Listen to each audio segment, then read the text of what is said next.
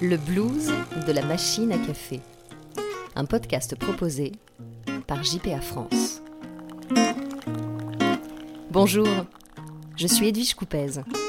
Ce podcast est dédié à tous ceux qui regrettent la machine à café du bureau, à tous ceux qui ont vu leurs habitudes de travail bouleversées, à tous ceux qui en ont marre du télétravail, à tous ceux qui se demandent à quoi vont ressembler les entreprises post-Covid.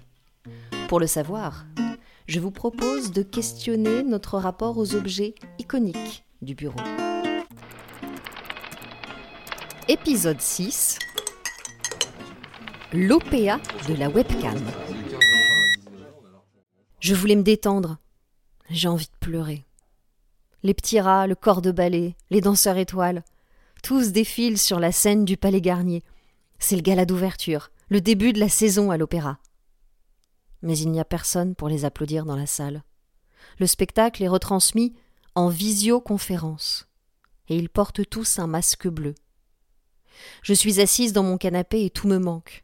L'impatience avant le lever de rideau, les chuchotements du public, les dorures, le plafond de Chagall, et même les éternuements d'un voisin trop bruyant. Et dire que pendant le premier confinement je trouvais les apéros Zoom marrants. Aujourd'hui, je n'en peux plus de vivre ma vie derrière les 13 pouces de mon écran d'ordinateur.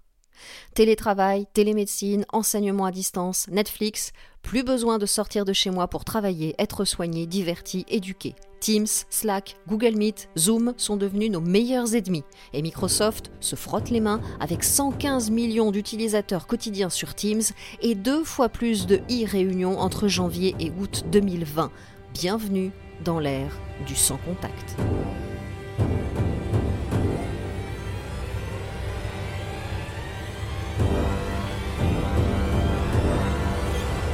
Certains se réjouissent de cette virtualisation des échanges. La Corée du Sud en fait même son projet de société. Et nous, nous pouvons mener à distance un projet de A à Z. Ça fait moins de surface de bureau à louer, plus besoin de se déplacer, gain de temps donc, et moins de pollution dix fois moins entre une visio et une réunion en présentiel selon Euroquartz, un éditeur de logiciels de gestion RH. Mais le balai des petits rats masqués me fait réaliser tout ce que la visio ne permet plus. Regarder quelqu'un dans les yeux, palper l'atmosphère d'une salle de réunion, s'asseoir à côté d'un collègue pour lui expliquer quelque chose, sentir l'énergie d'un groupe. La webcam a réussi son OPA. Face à ce constat, Nicolas Magnan du cabinet de prévention des risques psychosociaux Alter Ego suggère de penser cette période non pas comme un simple ajustement, mais plutôt comme un projet de changement organisationnel profond. C'est ce qui s'est passé chez Orial, l'un des cabinets membres du réseau JPA France. Ils sont déjà habitués à travailler à distance, puisque les 150 collaborateurs sont répartis sur quatre sites différents entre Lyon, Paris et la Drôme. Pendant le premier confinement, ils ont géré au mieux avec les mêmes outils. Mais quand le deuxième confinement est tombé en novembre, on a voulu faire mieux, explique Bertrand Simon, l'un des associés. Et ils ont instauré les cafés du lundi matin, Good Morning Orial, histoire de démarrer la semaine ensemble, même à distance, de se mettre à jour sur les dernières actualités fiscales. Le service RH en profite pour indiquer les horaires de sa permanence et pour diffuser les derniers modules de formation c'est l'autre nouveauté, pour expliquer aux collaborateurs les nouveaux outils et les sensibiliser à de nouvelles méthodes. Des vidéos de 20 à 30 minutes, à voir en replay euh, quand ils ont le temps. Ça va rester, affirme Bertrand Simon, parce que ça a permis aux différents bureaux de se rapprocher. Ça me rappelle un conseil de Caroline Laurent, du cabinet Alter Ego. Quand on ne peut pas agir sur un problème, ici la durée de la crise, il faut former les managers pour les aider à mieux gérer la situation, pour qu'ils puissent, à leur tour, aider leurs collaborateurs. C'est ce qu'a fait Lauriane Recouvreau. Elle est change manager et gère un département de 500 personnes dans une grande banque française. Elle a vu la webcam prendre le pouvoir, devenir l'œil de Moscou l'outil rêvé de managers dépassés par le télétravail, persuadés que leurs collaborateurs passent leur journée sur Netflix. Le contrôle du temps de travail est devenu leur obsession. Première visio dès 8 heures du matin pour s'assurer que toute l'équipe est bien connectée, des réunions qui s'enchaînent ensuite toute la journée, et tant pis pour la pause déjeuner, des appels incessants et des mails à n'importe quelle heure. Version digitale du présentéisme et de la réunionite, exception française typique du management par le contrôle. Résultat Des équipes sous pression, épuisées, avec des horaires à rallonge.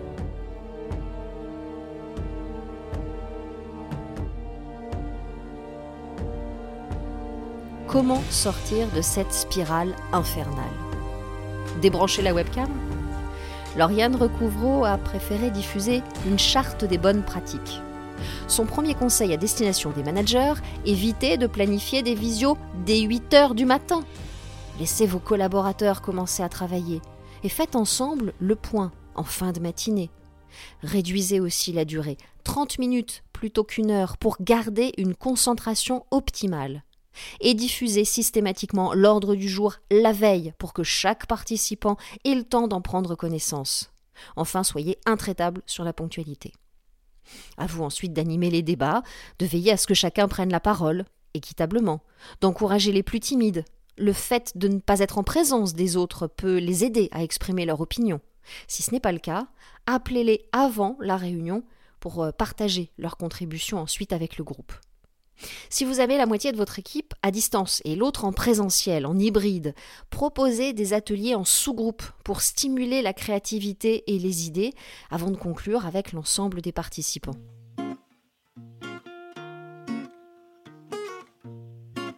Ce cadre d'échange va permettre de faciliter le travail à distance et de retourner la webcam. Elle va devenir votre meilleur allié pour collaborer, partager et motiver vos équipes. Ce sont les trois mots clés du management de confiance. Collaborez d'abord, en fixant ensemble vos objectifs. Le manager n'est plus celui qui contrôle le temps de présence. Il est celui qui met à disposition les outils dont ses collaborateurs ont besoin pour travailler. Il maximise leur potentialité. Il n'apporte pas les solutions, il les aide à les trouver, il rend ses équipes autonomes. Partagez. La crise a accéléré la dématérialisation des dossiers et des outils digitaux comme Padlet permettent de voir l'avancement d'un projet commun. Mais il faut s'assurer que tous les collaborateurs savent s'en servir. Tout le monde doit avoir les mêmes informations au même moment.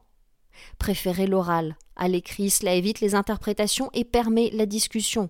Pour les mails, évitez de les envoyer à 23 heures. Respectez le droit à la déconnexion. Et puis soignez la forme. Un bonjour, ça paraît évident, mais c'est toujours agréable. Et puis pas de titre urgent, en gras, en rouge, et pas de copie non plus à tout le monde pour se couvrir. Enfin, motiver. Pour cela, rien de tel que faire des retours réguliers à vos collaborateurs. C'est la culture du feedback. Prenez 30 minutes seul avec chacun toutes les deux semaines par exemple, l'idée n'est pas de pointer les erreurs, mais de définir avec vos collaborateurs des axes pour les aider à progresser. Lauriane Recouvreau préconise le mode sandwich. Un truc positif, un truc à améliorer, et un dernier conseil, terminer toujours par du positif.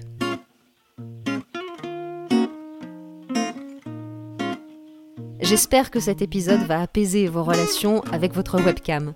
Si vous avez aimé, parlez-en autour de vous et abonnez-vous pour ne pas rater les prochains.